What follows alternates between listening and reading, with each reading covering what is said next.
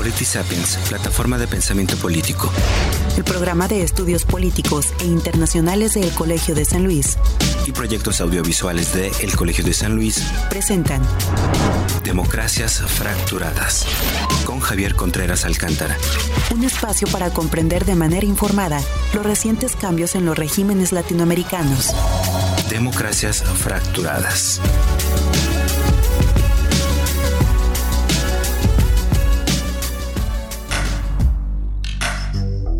A dos años de haber ganado las elecciones por la presidencia de México, la administración de Andrés Manuel López Obrador se enfrenta a la contingencia sanitaria por el coronavirus en medio de una alta polarización política, la acentuación de una crisis económica que ya se avecinaba, el surgimiento de demandas y protestas sociales que han sido minimizadas por su gobierno, y el preámbulo de las elecciones intermedias del 2021, con la Cámara de Diputados y varias gobernaturas en juego, ¿Cómo evaluar estos dos primeros años de gobierno?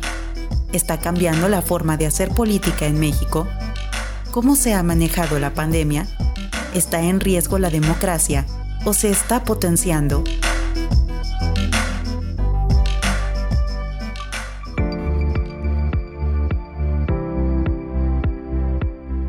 Hola, soy Javier Contreras Alcántara, profesor investigador del programa de estudios políticos e internacionales del Colegio de San Luis y les doy la bienvenida a Democracias Fracturadas, una producción del Colegio de San Luis a través del programa de estudios políticos e internacionales y el área de proyectos audiovisuales, así como también de politisapiens.mx, plataforma de pensamiento político.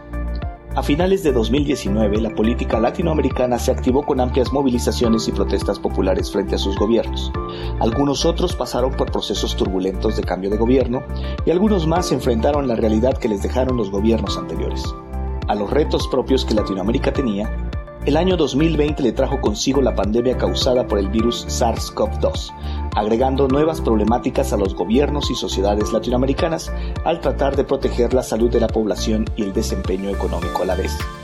En esta segunda temporada de Democracias Fracturadas nos centraremos en reflexionar sobre las respuestas que los gobiernos latinoamericanos han podido dar a la pandemia y cómo este escenario ha modificado las relaciones de fuerza al interior de los países, preguntando también por los riesgos o potencialidades para la democracia. Hoy, en esta entrega, hablaremos de México. Para ello contamos con Luis Daniel Vázquez, profesor investigador del Instituto de Investigaciones Jurídicas de la UNAM y de la Flaxo México. Vamos a conocer un poco más de él.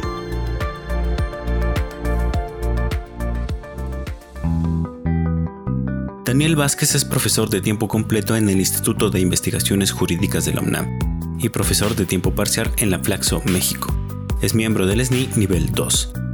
Es doctor de investigación en ciencias sociales con especialidad en ciencia política por la Flaxo México. Maestro en sociología política por el Instituto Mora, licenciado en ciencia política y licenciado en derecho en ambos casos por la UNAM. Entre sus temas de investigación están la relación de los derechos humanos con la corrupción, la impunidad y la democracia, el análisis de política pública con perspectiva de derechos humanos y la teoría jurídica y política de los derechos humanos. Entre sus publicaciones recientes están Impunidad y violaciones a los derechos humanos del 2020, Captura del Estado, Macrocriminalidad y Derechos Humanos del 2019, la transparencia y el derecho de acceso a la información como mecanismo para la protección de los derechos de los pueblos originarios del 2019, Corrupción y Derechos Humanos, por dónde comenzar la estrategia anticorrupción del 2018. Test de razonabilidad y derechos humanos, instrucciones para armar del 2016. Los derechos en acción, obligaciones y principios de derechos humanos en 2013.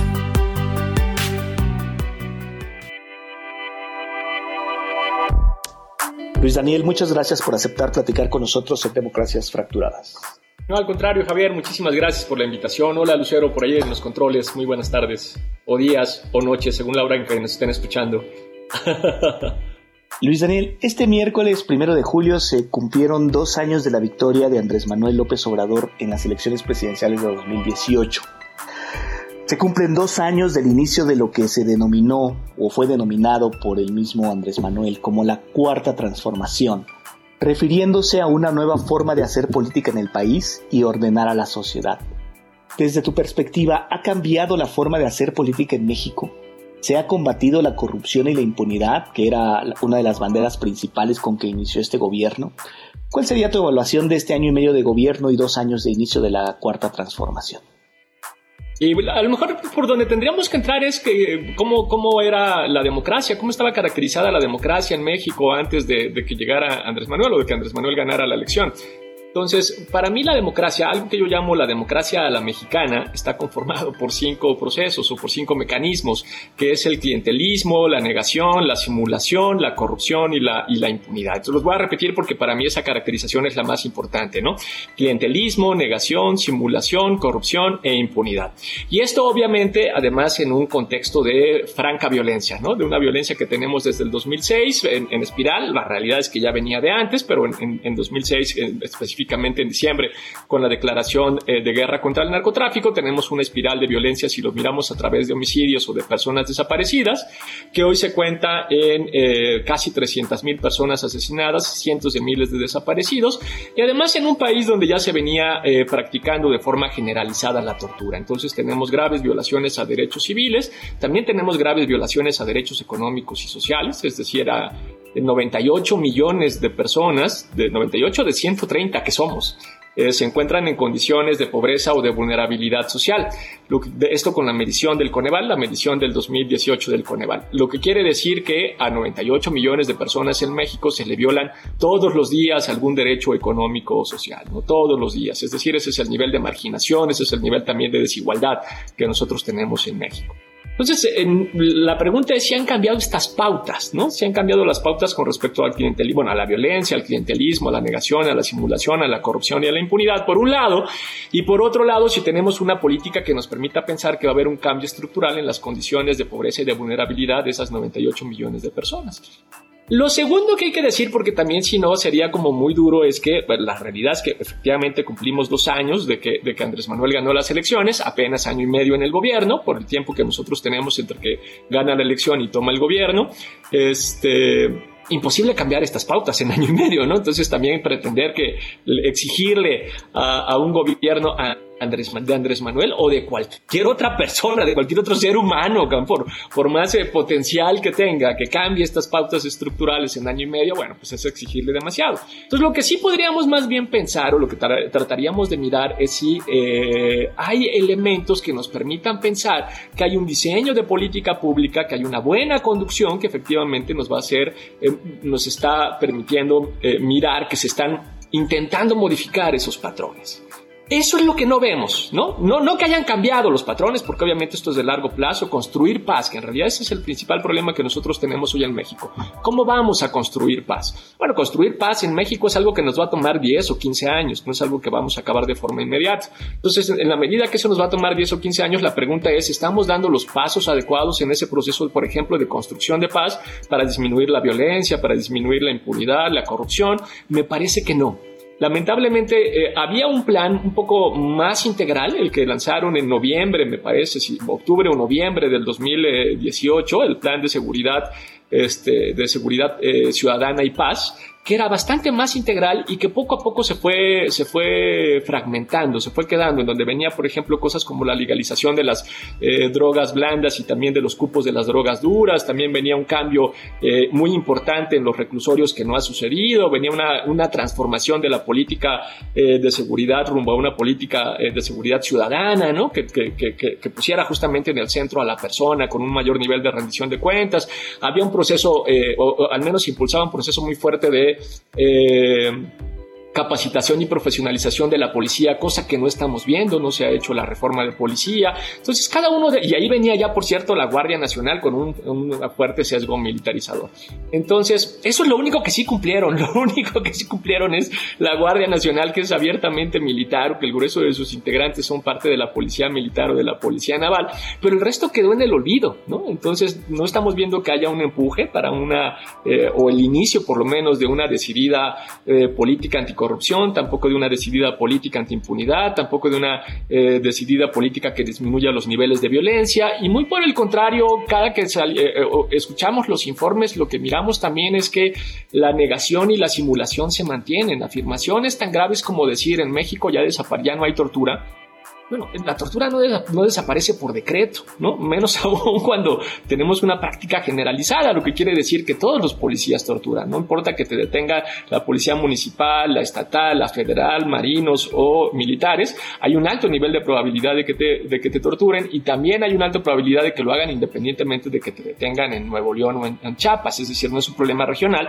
es un problema de todo el país y tiene que ver con las prácticas de investigación, ¿no? Mientras que normalmente lo que nosotros esperaríamos es que la policía investigue para detener.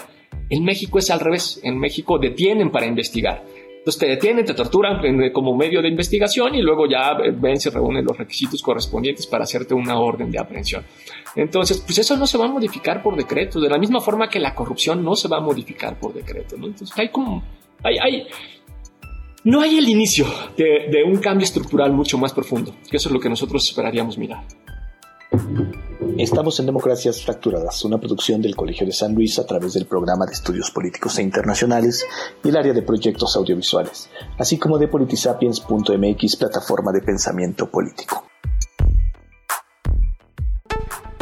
Escuchas Democracias Fracturadas con Javier Contreras Alcántara. Hoy estamos hablando sobre COVID-19 en México. Para saber más, visita politisapiens.mx. De acuerdo con una encuesta publicada por el periódico El Financiero, el pasado primero de julio, la aprobación del trabajo de Andrés Manuel López Obrador como presidente de México ha pasado de 83% en su momento más alto en febrero de 2019 a 56% en junio de 2020, su momento más bajo de aprobación. A su vez, en junio de este año, el desempeño de su gobierno en temas puntuales como economía, seguridad pública, combate a la corrupción y combate a la pobreza es reprobatorio.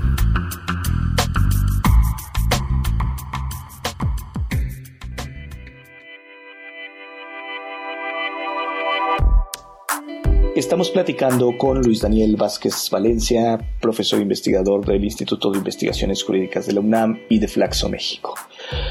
Luis Daniel, ¿qué le significó la llegada de la crisis sanitaria por la pandemia al gobierno de Andrés Manuel López Obrador? ¿Por qué era un anillo al dedo? ¿Fue esta frase para minimizar la pandemia o reveló realmente una postura política? ¿Cuál ha sido el manejo de la pandemia en México? Eh, porque en muchos países la pandemia ha visibilizado debilidades ocultas o negadas, faltas de liderazgo, tendencias autoritarias. ¿Qué pasa en México? y sobre todo qué pasa con los datos y con las polémicas que se ha generado alrededor de los datos y de esta forma de comunicación día a día que se ha tenido. Bueno, yo creo que, que, un fenómeno pues, de salud como la pandemia es una monserga para cualquier presidente, ¿no? Es de esas cosas que, bueno, a ver, para esto no estaba eh, preparado, yo esto no estaba en mi política de gobierno ni, ni en mi plan de gobierno, entonces debe ser una, una monserga para, para prácticamente cualquier presidente. Sin embargo, así fue, más allá de lo desafortunado de la frase de me cayó como anillo al dedo, creo que tal vez ahí lo interesante tiene que ver con eh, la política económica que Andrés Manuel nos estaba planteando inicialmente y luego cómo eh, lo que considera es que la pandemia lo que le va a permitir es profundizar esa política social más que económica, ¿no? Esa política social. ¿A qué me refiero? Bueno, lo que más eh, eh, la, la, consecuencia inmediata de la pandemia pues es una fuerte crisis económica que justo nosotros la tenemos en este momento encima. Básicamente para el, dos, para el 2020 esperamos que sean entre 8 y 10 puntos de caída del PIB, con lo que eso implica, ¿no? Generación de nuevos pobres, pérdida de empleo, bueno, sufrimiento social en un país que ya venía con graves problemas, como decíamos en el bloque anterior, ¿no? Entonces, la política social de Andrés Manuel tiene que ver eh, con generar, o, sí, generar nuevos programas sociales y profundizar los programas sociales ya existentes, que en todos casos son de transferencias de dinero. Incluso de transferencias así a secas, no de transferencias condicionadas como teníamos los antiguos eh, programas sociales, sino directamente de transferencias. Lo que él quiere, como lo, informó eh, recientemente, es llegar al 75% de las familias, ¿no? De acuerdo con, con sus propias cifras, él es, en este momento está llegando al 55% de las familias en México y lo que quiere es llegar al 75% de las familias en México. Cosa que hace sentido, de nuevo, porque la realidad es que el, 70% de la población en México, ¿no? El, eh, los primeros siete deciles, tienen salarios muy bajos, incluso de menos de 7.500 pesos al mes, ¿no? El 50% gana menos de 5.000 pesos al mes. Entonces son salarios muy bajos, son, son justamente estas personas que se encuentran en condiciones de pobreza y de vulnerabilidad, lo que están intentando es llegar a esos familiares. Entonces, con una crisis encima, lo que uno tiene que preguntar es cómo quieres resolver la crisis. Lo primero que, eh, crisis económica me refiero, lo primero sería pensar si lo quieres hacer con medidas eh, eh, procíclicas o anticíclicas, ¿no?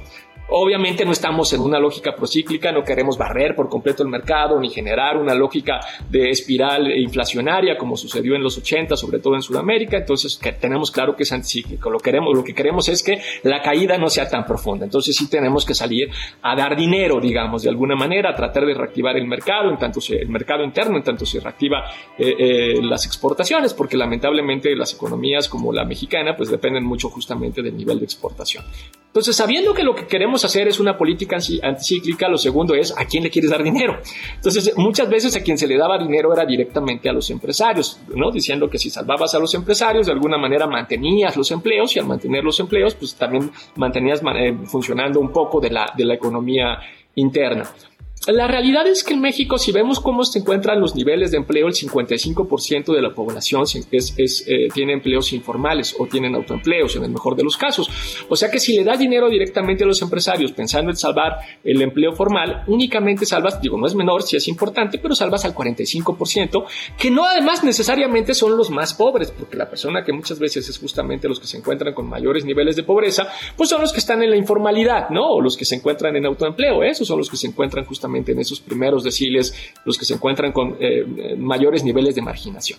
Entonces, él lo que está apostando es justamente a eh, generar medidas para apoyar a ese 55% de la, población económicamente activa que es informal, a esos deciles más pobres, y lo que hizo fue, bueno, y esto es una salvajada, también hay que decirlo, recortar el 75% del gasto operativo de todo el gobierno para utilizar ese dinero y enviarlo directamente a profundizar sus programas sociales. Y digo que es una salvajada porque eh, más allá de que el, discurso de austeridad es importante y efectivamente en México puede ser que tengamos muchos elefantes blancos, el problema es que estamos dejando al Estado en huesos y, eso es grave porque después cuando necesitemos un Estado más o menos fuerte, con capacidad de intervención, con cosas básicas como capacidad de hacer un diagnóstico, ¿no? de poder formular una política pública y de intervenir en un lugar específico, no vamos a contar con esas capacidades. ¿Por qué? Pues porque justamente estamos básicamente desapareciendo al Estado. Eso es lo supuso ese 75% de recorte al gasto operativo.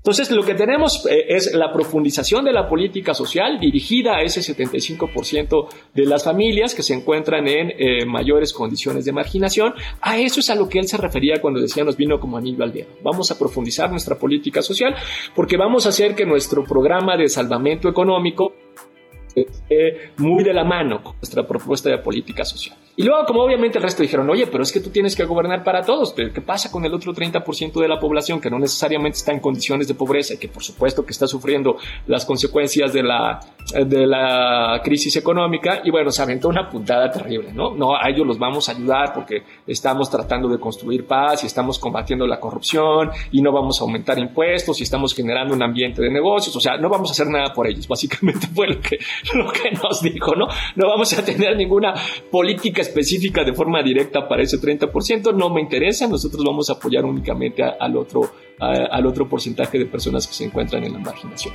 No me parece mala idea, no creo que sea suficiente. Me hubiera gustado más no programas tan clientelares, sino por ejemplo un eh, ingreso básico de emergencia por los primeros meses y un seguro de desempleo para el año entrante, ¿no? Que les da un poco más de fortaleza, y nos permite crear un estado eh, más socialdemócrata, ¿no?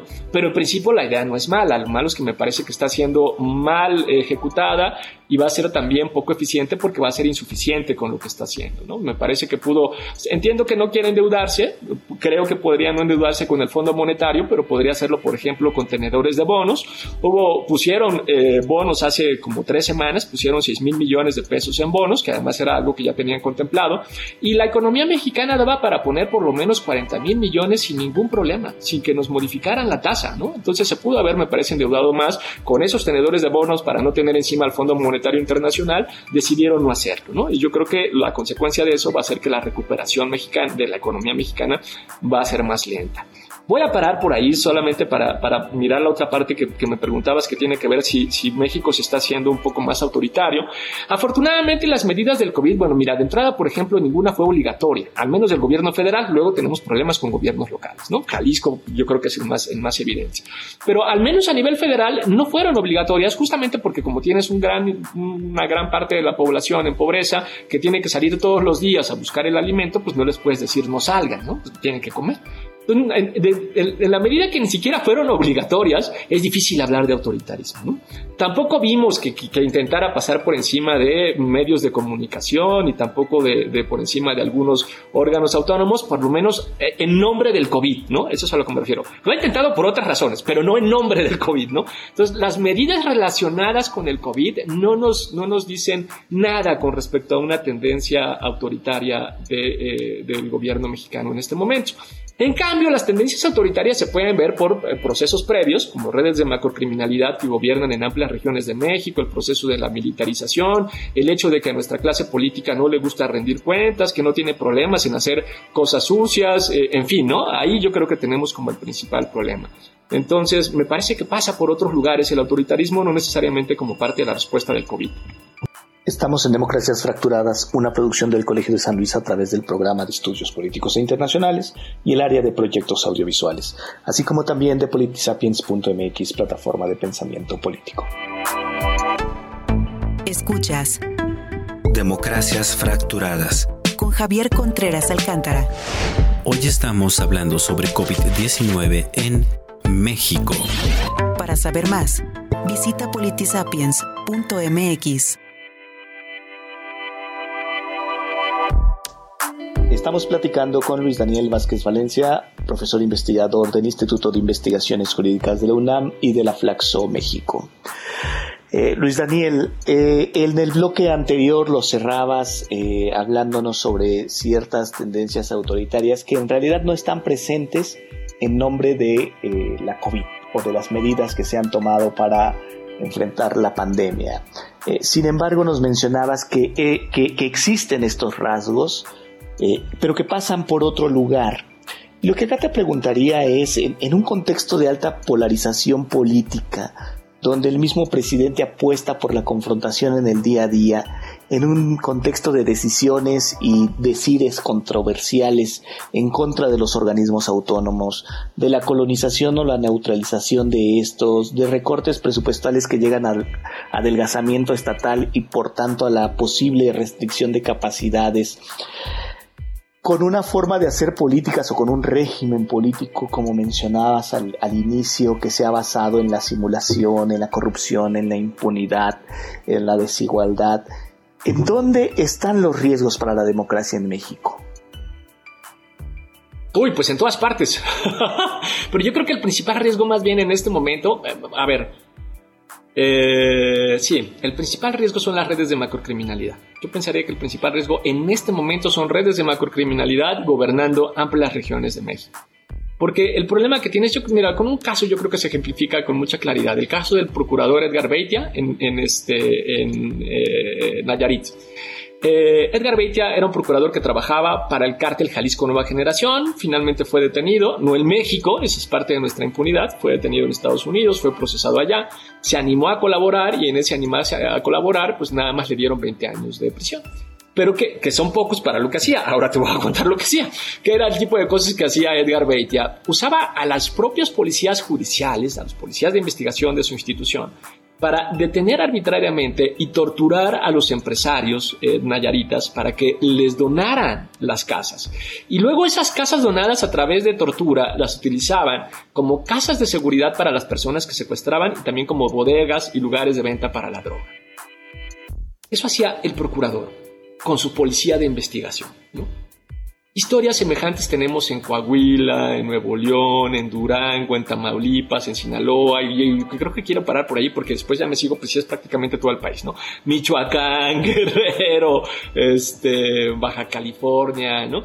Tenemos un alto nivel de redes de macrocriminalidad que gobiernan regiones completas. ¿Qué es una red de macrocriminalidad? Está conformada por tres estructuras, la estructura política, como el fiscal Edgar Beitia, pero no es el único, incluye incluso gobernadores, ¿no? Esto es muy importante.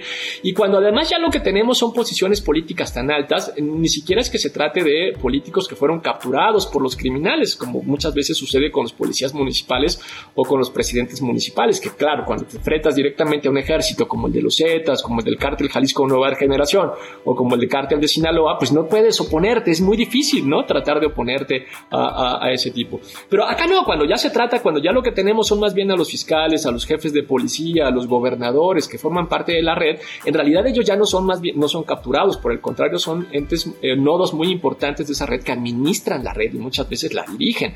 De hecho, en los estudios que hemos hecho sobre redes de macrocriminalidad, los nodos que más tiempo permanecen a lo largo del tiempo en la red son pues, precisamente los nodos políticos, lo que te hace pensar que, a, ver, los criminales son un problema, pero el principal problema son los políticos que también forman parte de la administración y de la organización de esa red. Entonces tienes estructuras políticas y por eso también mantienes abiertamente la impunidad. En la medida que tienes una estructura política, lo que tienes es una abierta promesa de impunidad para cualquier cosa que haga esa red de macrocriminalidad. Tienes abiertamente a los nodos criminales y luego tienes nodos empresariales, que es ¿no? con lo que lavan dinero, en fin, con lo que hacen un montón de este tipo de elementos. Eh, yo creo que ese es el principal problema. Mientras no comencemos primero por desmantelar esas redes de macrocriminalidad por un lado, descapturar las instituciones que tienen que ser de investigación y de sanción por el otro lado, y profesionalizar a las policías municipales, estatales y federales, pero obviamente cuando ya son descapturadas, porque si no lo que vas a hacer es profesionalizar a policías que este, trabajan para las redes de macrocriminalidad. Entonces, no, pues eso sería uno de los errores más graves. Fortaleces al crimen organizado en vez de fortalecer a los órganos estatales. Entonces, por eso es que la lógica es, esta que comentaba hace un rato. Primero desmantelar redes de macrocriminalidad, después descapturar órganos de investigación y de, este, sanción, poder, poder, bueno, ministerios públicos, fiscalías y obviamente el Poder Judicial. Y finalmente, ahora sí, con órganos eficientes, ahora sí le entramos a profesionalizar y capacitar policías en todos los niveles.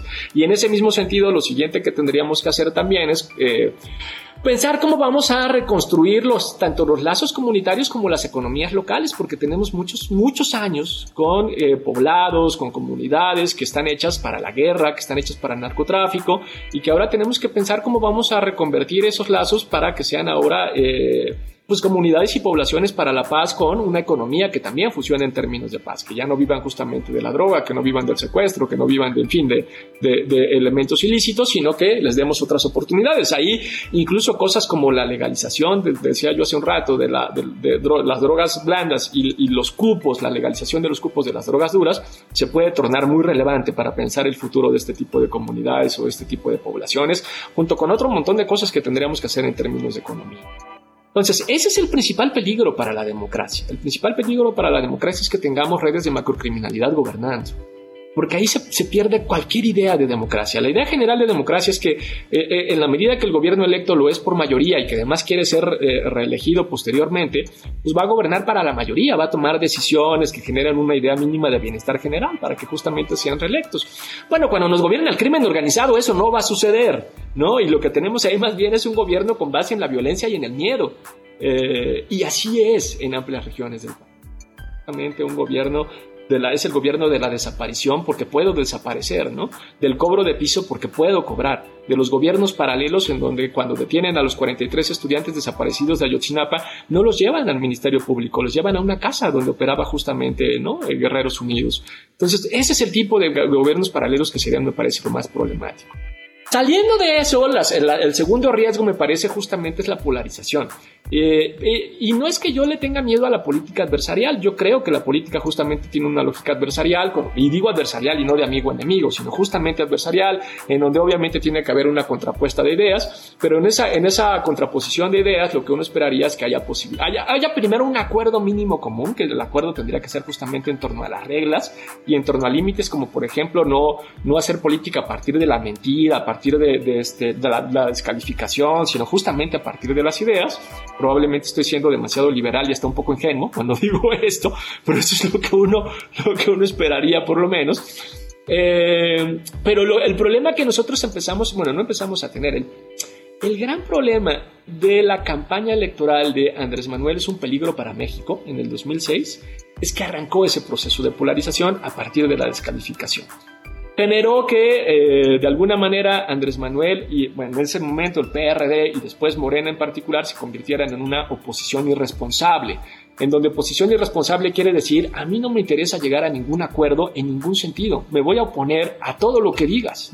Independientemente de lo que digas, me voy a oponer, porque a mí lo que me interesa es ser oposición para llegar, descalificarte, deslegitimarte para llegar al gobierno. Eso es lo único que me interesa. Y esa fue la lógica que siguió Andrés Manuel, primero con el PRD, después con Morena, cuando fueran oposición.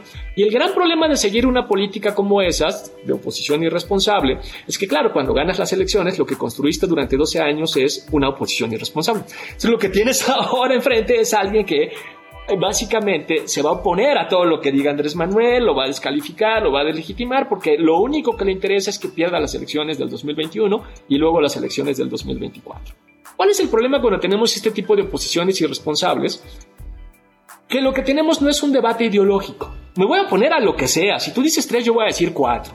Si tú dices hay que sembrar maíz, yo voy a decir no, arroz. Si tú dices hay que salvar los mares, yo voy a decir no, que se pudran, ¿no? O sea, no, me voy a poner a lo que sea, ¿no? Y entonces como me voy a poner a lo que sea, pues entonces en realidad estamos politizando sin ningún sentido absolutamente todas las temáticas, pero todas, ¿no? Sin ningún sentido. Entonces ahí lo que tenemos es una, polarización estéril, porque ni siquiera es que tenemos una lógica de política adversarial donde estamos discutiendo los elementos estructurales de la desigualdad del país. No, es pura polarización estéril. Llegar a eso, eh, tanto a elecciones como en el gobierno, pues lo que hace en el marco de violencia que tenemos, con cientos de, de, con 300 mil personas asesinadas, cientos de miles de desaparecidos, lo que te hace es pues simplemente aumentar ese marco de violencia en el que ya nos encontramos las consecuencias de un discurso político polarizado, de una espiral de violencia, de un aumento de la intolerancia en un marco eh, electoral, te podrás imaginar, pues son tan terribles, ¿no? Lo que uno podría preguntarse cuando mira todos los elementos que van incluyendo la receta es, ¿qué podría salir mal, no? Todo, todo podría salir mal. Estamos en Democracias Fracturadas, una producción del Colegio de San Luis a través del programa de estudios políticos e internacionales y el área de proyectos audiovisuales, así como de politisapiens.mx, plataforma de pensamiento político.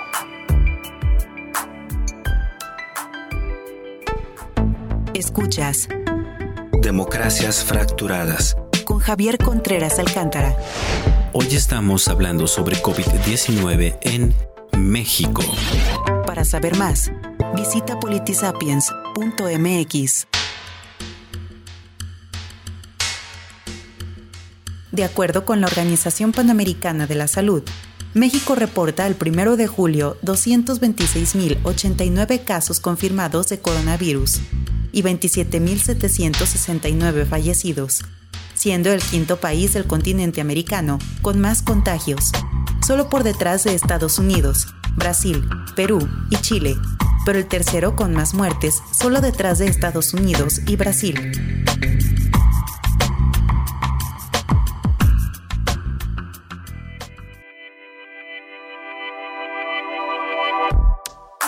Estamos en Democracias Fracturadas platicando con Luis Daniel Vázquez Valencia, profesor investigador del Instituto de Investigaciones Jurídicas de la UNAM y de la Flaxo México.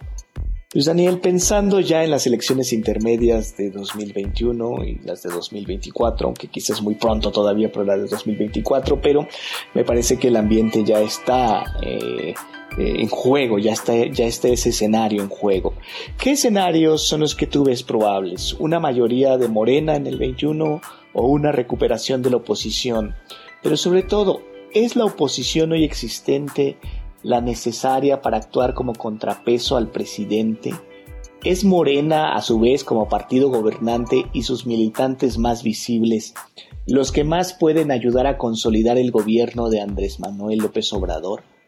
Finalmente, ¿cuál sería una posible agenda, sea para el gobierno o para la oposición, para el resto del sexenio? Mm. No, me parece que nuestra clase política siempre había sido un desastre y está llegando al punto eh, más inesperado, ¿no? La gente está muy harta, me parece, ya de la clase política, pero también es en ese sentido son los límites que tenemos nosotros en democracia, porque tenemos que jugar con el sistema de partidos y pues el sistema de partidos es este, ¿no? Entonces, en ese sentido me da la sensación de que se parece mucho al 99-2001 de Argentina ¿no? Con la lógica de que se vayan todos, que aunque no quede uno solo. Pues si nosotros miramos, a ver, más allá de la figura presidencial que sigue siendo, sigue teniendo un alto nivel de aceptación, ¿no? La de Andrés Manuel, la realidad es que Morena viene en caída libre, eh, aunque, aunque sigue siendo el partido mayoritario, pero con un entre 15 y 18% de, de, posibles votantes. Y la oposición está, pues, francamente desaparecida. El PRD creo que tiene uno o dos puntos de, posible votación, ¿no? Le sigue el PRI, que debe tener por ahí de entre 6 y 8, y finalmente también el PAN, que debe tener entre 8 y 10, ¿no? Pero, pero incluso si lo sumas, eh, no necesariamente alcanzan a, Morena. Morena sigue siendo el partido eh, mayoritario. Entonces aquí tenemos ese grave problema. Vamos a ir a elecciones con partidos muy deslegitimados. Entonces lo, que muy probablemente suceda es que tengamos un alto nivel de, este, de abstencionismo, que la gente no vaya a votar. Vamos a ver si ese abstencionismo se, se, se congrega, se, se, convierte en una respuesta política, como que no sea únicamente un no fui a votar, sino que haya una discusión de por qué no voy a votar, por qué el sistema de partidos no sirve para nada, por qué estos no me representan, porque en realidad la democracia nos está quedando a deber, que es un poco lo que parecía en Argentina, por eso digo que se parece, este, lo que sucedía en Argentina.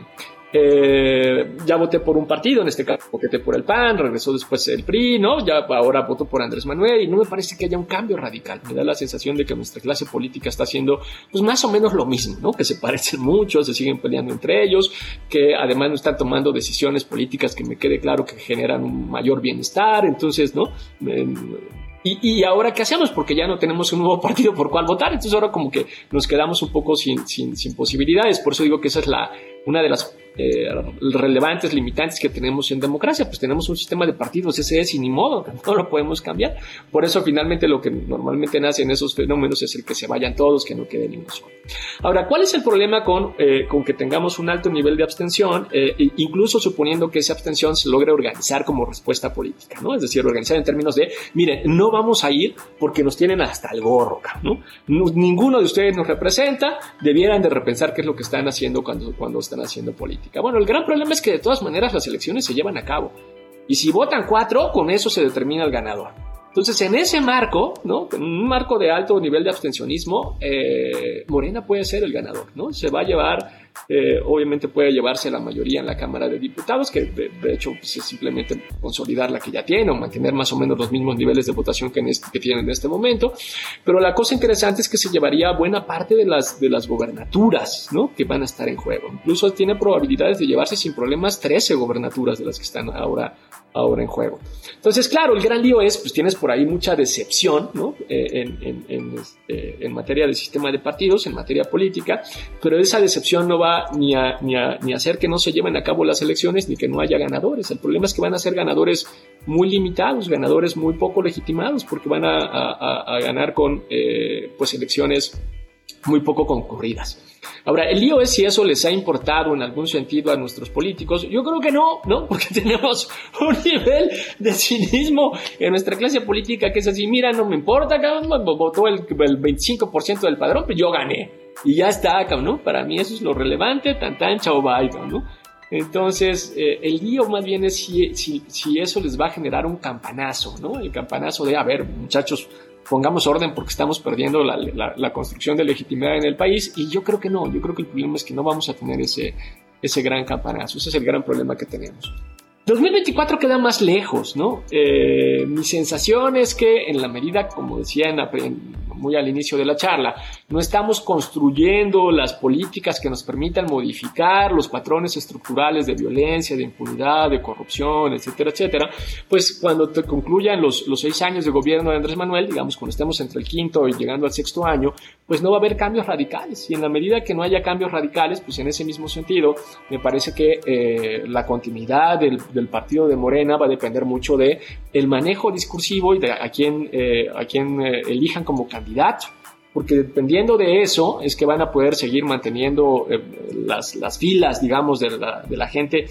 Lo que no sé si va, si, si quienes votaron por Andrés Manuel, si Andrés Manuel va a tener la posibilidad de transmitir sus votos al, siguiente candidato, porque eso no siempre pasa.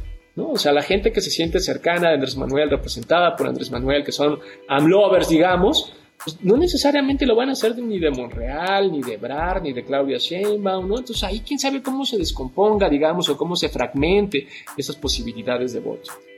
Y lo que sí más bien veo es pues una oposición en la lona. No veo, no veo Eh, claro, falta mucho tiempo, pero no veo cómo van a construir en, en, estos años un liderazgo que más o menos le juegue a Morena la presidencial del 2024. Pero lo reitero, falta mucho tiempo, digo, vamos a ver, por ahí hay que ver también si alguna figura de candidato que podría parecer más ciudadano, más independiente, que sea arropado por alguno de los partidos, Ojalá que se recomponga. Yo creo que eso es lo que necesitamos. Yo creo que necesitamos liderazgos renovados, mano, ¿no? Pero, este, pero luego resulta que, los, los, jóvenes no necesariamente son los que, ni los más reflexivos ni los más deliberativos. Ahí tienes a personajes de la 4T como Gibran que dices, bueno, la juventud o el recambio generacional no necesariamente significa un cambio de perspectiva política, ¿no? Por lo menos menos altisonante, menos vociferante, digamos, y más reflexivo. Pensando, Luis Daniel, en una posible agenda eh, para el resto del sexenio eh, y para construir sobre todo esa, eh, esa paz de la que nos hablabas al inicio que tanta falta hace en nuestro país. ¿Qué es lo que se tendría que, comenzar a, discutir ya de forma seria y dejando a un lado la confrontación diaria? Mira, nosotros sí trabajamos eh, eh, entre el 2000, entre junio del 2018 y diciembre de, ese mismo año, incluso en enero del 2019 presentamos la propuesta, trabajamos muy de cerca a partir de las reuniones que tuvo Andrés Manuel, tanto antes de, haber ganado las elecciones como después de que ya era, bueno, cuando ya era presidente electo, trabajamos muy de, muy de cerca con, con, eh, Alejandro Encinas y también con, con la exministra Olga Sánchez Cordero para hacer una propuesta de justicia transicional. Lo que nosotros estábamos eh, eh, proponiendo era por un lado una comisión eh, nacional de la verdad y por el otro lado un mecanismo internacional contra la impunidad, porque lo que nosotros necesitábamos era, bueno, primero identificar los patrones estructurales de la violencia que para, y además darle verdad a las víctimas, que para eso servía la Comisión Nacional de la Verdad, y una vez identificados los patrones estructurales de la violencia, entre ellos estas redes de macrocriminalidad que mencionaba yo hace un rato, necesitas un mecanismo que sea efectivo en la investigación y sobre todo en, este, en la sanción de las personas culpables, sobre todo de la estructura política. Eso difícilmente lo va a hacer una fiscalía, ¿no? Eh, justamente por los problemas políticos que conlleva.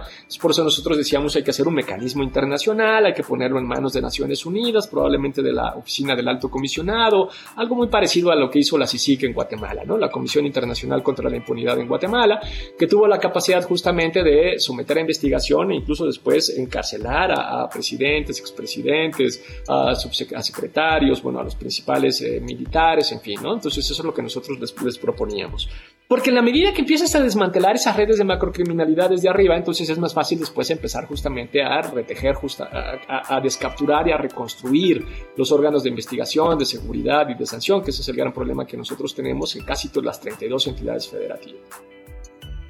Y no pasó, la propuesta no pasó. Nos dijeron que eh, ellos tenían otros planes y el plan básicamente es construir paz a partir de programas sociales.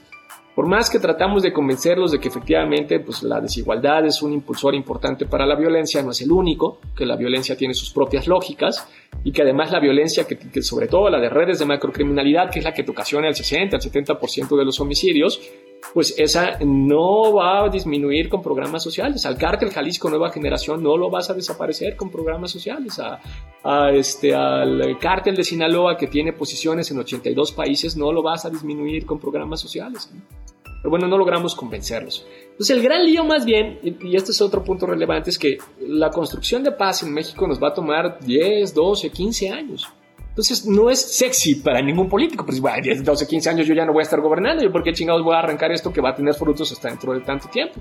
Entonces ese también es parte del problema, que no es sexy para los políticos que gobiernan durante seis años, pero si no arrancamos, pues, pues no vamos a llegar a esos 10, 12 o 15 años con resultados efectivos de construcción de paz.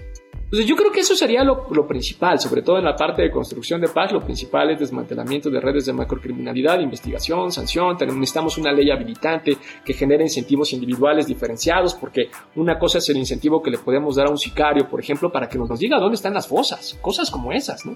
Las fosas que hoy identificamos en México lo sabemos gracias a, que los familiares hablan con los sicarios y los sicarios les dicen, pues literal, dónde enterraron a sus familiares, no por una investigación. Eh, una investigación gubernamental.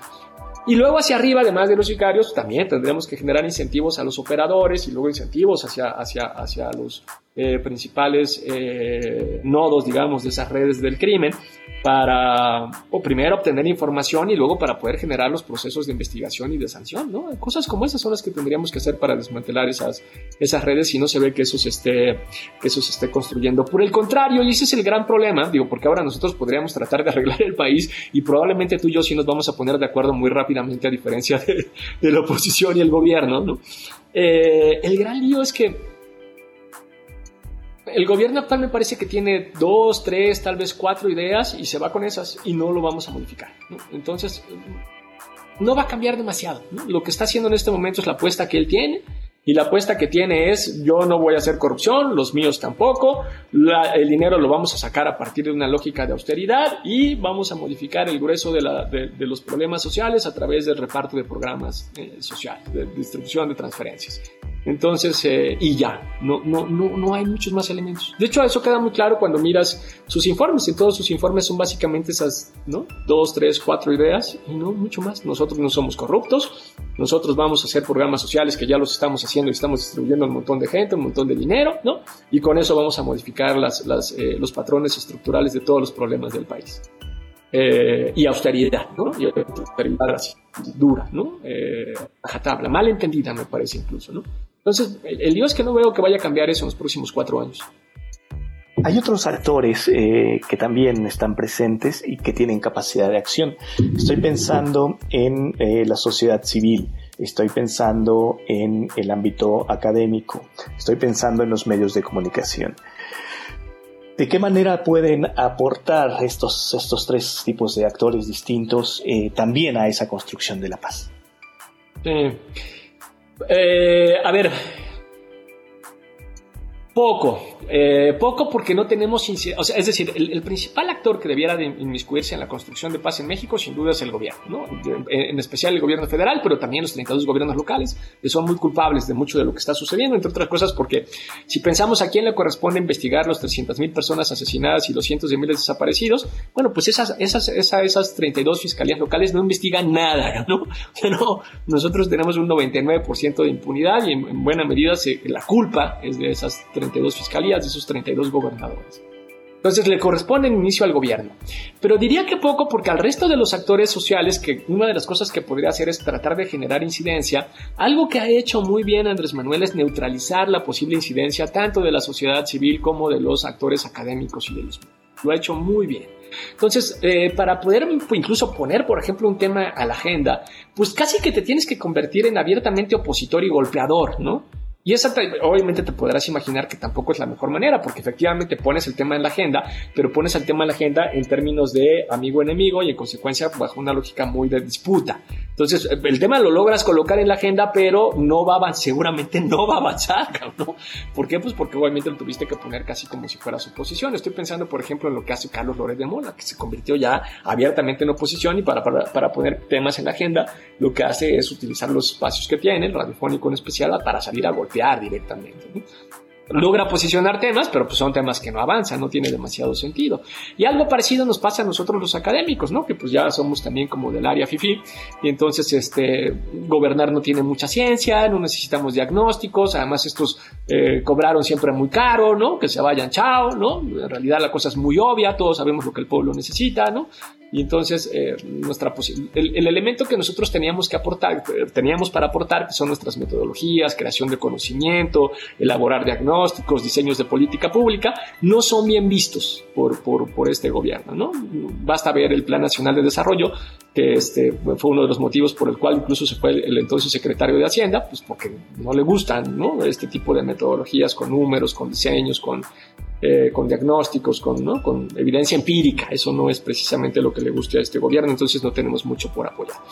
En ese sentido, lo que sí podemos tratar de hacer es de todas maneras mantener nuestras agendas de investigación, que es un poco lo que yo hago junto con otros colegas. Bueno, a nosotros nos sigue pareciendo muy relevante el fenómeno de la violencia, el fenómeno de la desaparición forzada, el fenómeno de la construcción de paz a nivel comunitario, el fenómeno de las redes de macrocriminalidad, y lo que nos queda es seguir documentando y esperar a que haya en algún momento que se abra una puerta, aunque sea pequeñita de coyuntura, para que nos podamos meter en esa coyuntura y tratar de ayudar.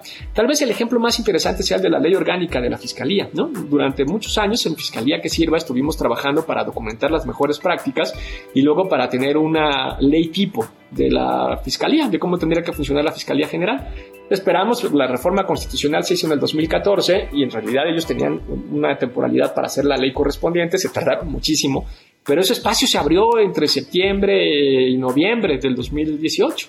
Entonces, entre septiembre y noviembre del 2018 nos llaman para decirnos, bueno, a ver, queremos hacer la ley orgánica de la Fiscalía, ahora sí, ¿qué tienen ustedes? Y lo que les dijimos es, tenemos la ley, mira, aquí está, ya está hecha, vamos a platicarla, a ver qué les parece. Y entonces ya, pues obviamente ahí la, la avanzada fue que la, discusión la hicimos a partir de un formato o más bien de una propuesta de ley que nosotros ya teníamos. ¿Cuál fue la consecuencia de esta? La ley es muy buena. La ley orgánica de la Fiscalía hoy en México, de la federal, es muy buena. Sirve para enfrentar el fenómeno criminal tan complejo que tenemos enfrente. ¿Cuál es el gran problema? Que para una ley eh, del siglo XXI nombraron a un fiscal del siglo XIX. Entonces Hertz no entiende absolutamente nada, no le gusta la ley, no le gustan las figuras que nosotros pusimos ahí para investigar, no quiere usar marcos académicos, no quiere hacer eh, mapas georreferenciados, nada, absolutamente nada. Él quiere seguir deteniendo de forma arbitraria y torturando. Entonces, este, bueno, pues el, problema sigue siendo, al menos tenemos ya un buen marco institucional, ¿no? Pero no tenemos finalmente buenos resultados. Acá, pues yo diría tenemos que hacer lo mismo, tenemos que seguir documentando, mantener nuestras agendas de investigación, mantener una propuesta eh, bien sustentada de construcción de paz y estar listos para cuando se abra una nueva coyuntura. Luis Daniel, muchas gracias por haber aceptado platicar con nosotros en Democracias Fracturadas y ayudarnos a comprender un poco la situación por la que atraviesa México. ¿Hay algún otro elemento sobre el cual quisieras llamar nuestra atención? No, hombre, pues más bien este ánimo, ¿no? Respiro, un poco de este autocuidado eh, y vamos a salir de esta como hemos salido de otras. Muchas gracias, Luis Daniel.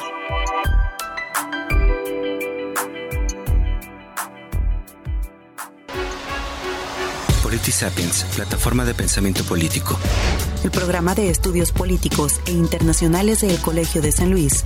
Y proyectos audiovisuales de El Colegio de San Luis. Presentaron Democracias Fracturadas. Con Javier Contreras Alcántara. Un espacio para comprender de manera informada los recientes cambios en los regímenes latinoamericanos. Democracias Fracturadas. Hasta la próxima entrega. Concepto y contenidos. Javier Contreras Alcántara. Realización y edición. Lucero Negrete. Asesoría y producción. Israel Trejo.